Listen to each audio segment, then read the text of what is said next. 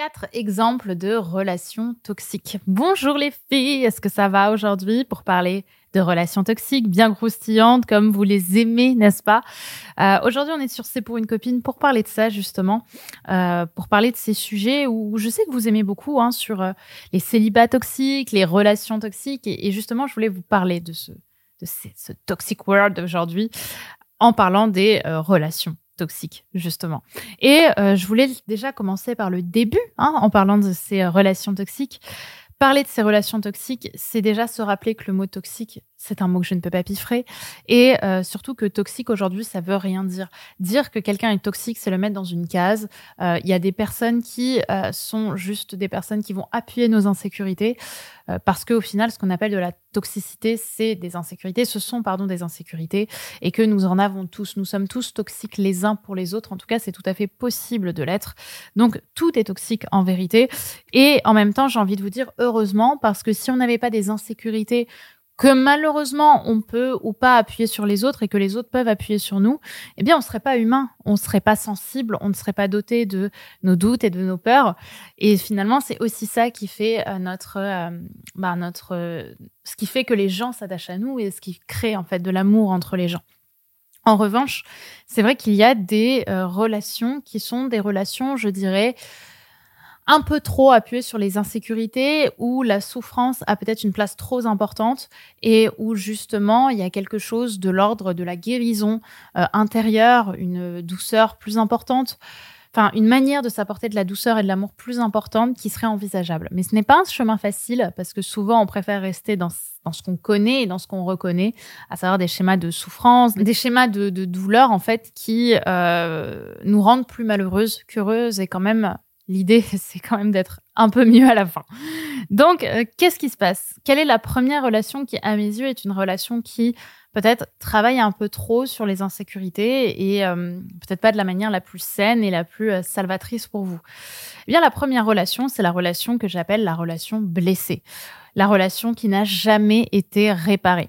Et ça, ça passe souvent par du silence. En fait, ce qu'on appelle la relation blessée, c'est la relation où on est en couple avec quelqu'un, quelqu'un qui nous a à un moment peut-être blessé très fort, qui nous a fait beaucoup souffrir, et que par peur de perdre l'autre, d'être désaimé de l'autre ou de se sentir abandonné sans l'autre, eh bien on l'a, euh, comment je pourrais vous dire ça? On l'a empêché de nous vivre et au final de, euh, de lui pardonner. En fait, le silence, dans ces cas-là, est le pire ennemi du couple. Je pense que le silence, de manière générale, euh, en dehors des deuils évidemment, est un moment où, enfin, que la parole est libératrice et que la communication est libératrice.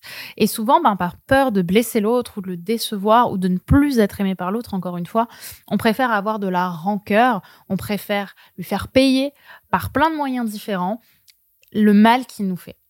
J'ai lu dernièrement un livre que j'ai beaucoup aimé qui s'appelle euh, Les femmes du bout du monde. C'est un roman et je crois que l'autrice s'appelle Melissa d'Acosta. Si c'est pas le cas, je vous mettrai le nom exact euh, de l'auteur ici. En fait, c'est un livre qui est magnifique où, au départ, on rencontre une femme euh, blessée, euh, vraiment qui, a, fait énormément de choses qu'on pourrait juger très malsaines, comme de la potentielle prostitution notamment. Et je vous spoil pas grand chose en vous disant ça. Mais voilà, une femme qui avait beaucoup de vie, c'est que son, mari a, voilà, enfin, que la relation s'est arrêtée, que le mari a, a fait des choses pas cool de son côté. Enfin, en gros, euh, il y a une fissure entre les deux. Et euh, au début du livre, on se dit waouh, euh, elle a été vachement dure cette nana. Hein. Franchement, horrible ce qu'elle a fait. limite, on avait envie de dire qu'elle connasse, machin, machin. Voilà. Sauf qu'au fur et à mesure du livre, on se rend compte que ça a été la, la suite d'une accumulation de choses sur lesquelles, sur lesquelles elle s'est tue et qui a fait qu'à un moment, ça a explosé de cette manière, en fait. Ça a explosé par, euh, par ces, choses-là. Et en fait, on ressent à travers ce livre, ce que j'ai beaucoup aimé, toute cette blessure, tout ce féminin blessé, toute cette relation blessée et tout ce silence qui a, euh, qui a fait que l'un et l'autre se sont en fait tus et, n'ont pas parlé de ces problèmes, justement. Et c'est là où je pense que le, secret qui fait qu'une relation va durer, c'est pas que la relation va être parfaite, c'est pas que la relation va jamais connaître de crise, parce que ça n'existe pas par définition, les relations sont humaines, donc elles connaissent des crises. c'est beaucoup plus euh, cette libération de la parole. C'est dire les choses, même si elles ne sont pas toujours très bien écoutées au départ, parce que les gens ne savent pas forcément réagir devant, devant des moments de sensibilité, mais c'est parler. Parler de ce qui se passe. Moi, j'ai eu il y a très longtemps une relation avec un mec où euh, en fait, à un moment, j'en pouvais plus. Je me suis mise à pleurer. Je lui ai dit, j'en peux plus, j'en peux plus que tu, tu sois pas là. Je sais très bien que. Je, en fait, c'était dit de manière très imparfaite. Hein. Je veux dire, c'était pas du tout communication non violente, machin, mais j'étais vachement dans le tu. mais euh, je lui disais, tu vois, c'est comme ça. Et, quand tu fais ça, moi, ça me fait ça. Et j'en ai marre. J'ai l'impression que tu vas m'abandonner. Et ta, ta, ta, ta, ta. Et en fait, ça faisait des mois que je gardais ça en moi, bien mécontente.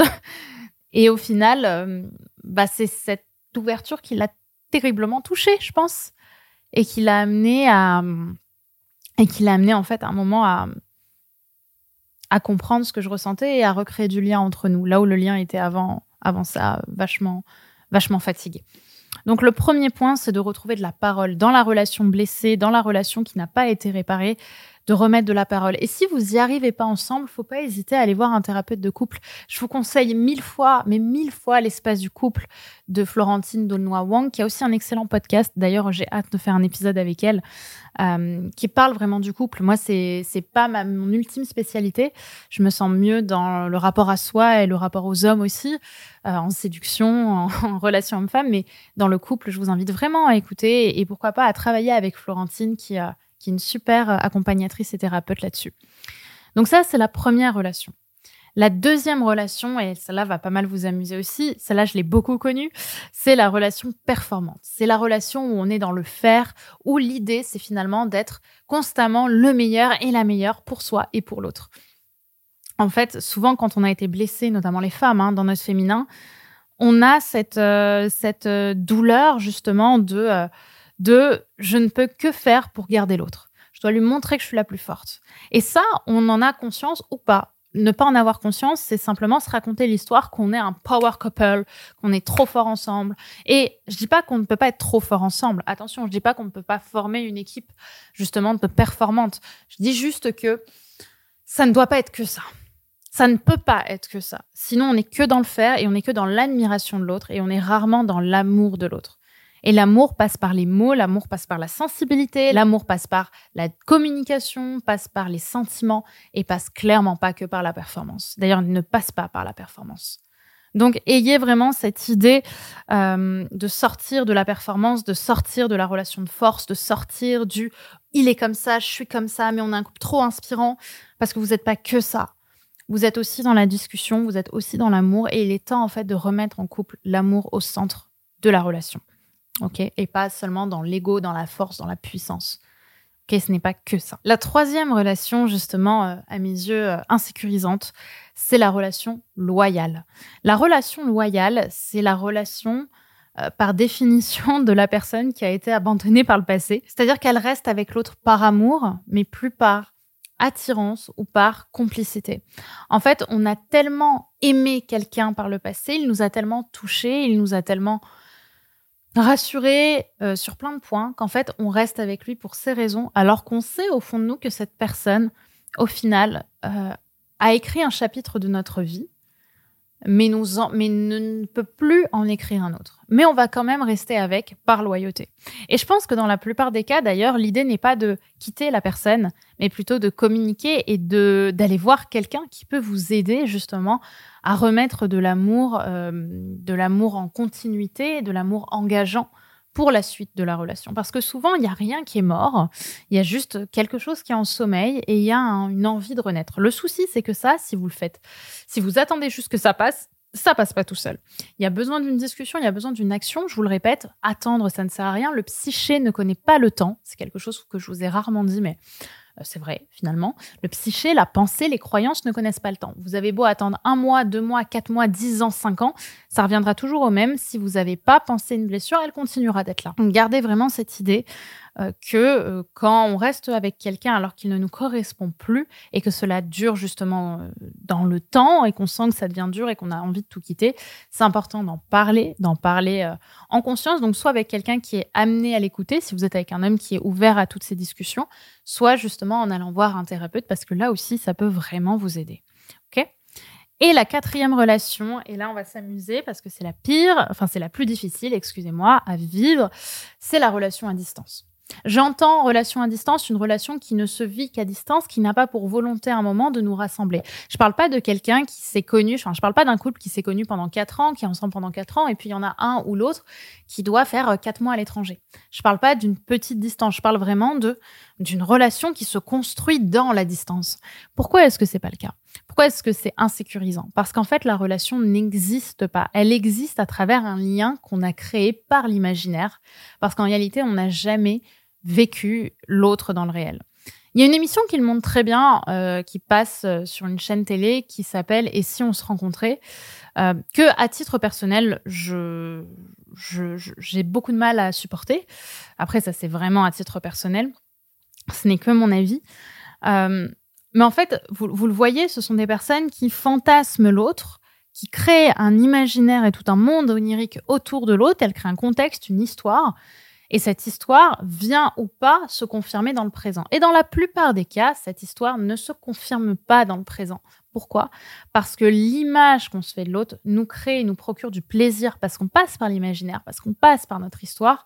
Mais au final, quand on se retrouve avec l'autre, on se rend compte que toute l'histoire qu'on s'est racontée, aussi incroyable soit-elle, n'est pas l'histoire en réalité euh, que l'on peut vraiment vivre avec quelqu'un voyez-vous? Parce que cette personne n'est pas l'histoire qu'on s'est racontée. Cette personne est différente et qu'elle va se vivre et se fréquenter et se créer dans le présent, ok Et dans le réel surtout. Et ça, il y a très peu de personnes qui l'acceptent parce qu'au final, c'est bien plus intéressant quand on est dans un schéma justement euh, comme ça, très insécurisant, euh, enfin très euh, très très dur en fait pour le pour l'âme, mais qui au final nous sécurise dans nos croyances, de se dire ah, je suis tellement bien dans l'histoire que je me raconte. Et une fois qu'on en sort, de se rendre compte que la réalité est bien moins sexy de ça, que ça. Donc, si c'est le cas, si vous êtes dans une relation à distance et que cette relation à distance n'a pas pour vocation à un moment de vous réunir sur le long terme, et, j'entends un vrai moment, j'entends pas, euh, oui, mais plus tard, quand ça marchera, on se mettra ensemble. Non, arrêtez. Ça, c'est gros bullshit et vous le savez. D'accord? Là, je vous parle de si en effet c'est euh, quatre mois et vous savez que dans quatre mois il rentre, parfait. Mais si vous voyez que ça dure, ça dure, ça dure, qu'en fait il n'y a pas du tout d'espoir de vous voir longtemps, de vivre le présent ensemble, posez-vous les bonnes questions, questionnez-vous, écoutez ce podcast et, choisissez d'en parler à votre partenaire pour trouver une solution. Parce que sinon, votre histoire ne se racontera que dans votre tête. Et ça rend malheureux à force de raconter une histoire dans sa tête. OK Donc voilà ce que je voulais vous partager dans cette vidéo, enfin dans ce podcast ou vidéo selon là où vous l'écoutez. En tout cas, j'espère qu'il vous aura plu, qu'il vous aura parlé, qu'il vous aura inspiré, même si les sujets sont pas forcément très agréables. Et euh, bah, n'hésitez pas à me dire sur Instagram ce que vous en avez pensé, à mettre une petite note évidemment sur le podcast. Mais vous le savez, ce que j'aime bien, c'est avoir vos petits commentaires, vos petits retours sur la manière dont les podcasts vous touchent et vous aident parce que ce que j'essaie de faire le mieux que je peux, c'est ça, c'est euh, de vous toucher à travers euh, toutes ces, connaissances, en tout cas tout ce contenu, c'est pas forcément de la connaissance, mais en tout cas à travers ce contenu et, euh, de vous aider à travers, à travers tout ça. Donc j'espère sincèrement que ça vous parlera, que ça vous inspirera et que vous aurez l'occasion du coup de transcender ça si vous vous êtes retrouvé là-dedans. Je vous remercie, je vous souhaite une très très belle journée et n'oubliez pas de vous abonner à la chaîne YouTube ou au podcast si ce n'est pas encore fait. À très vite. Bye bye.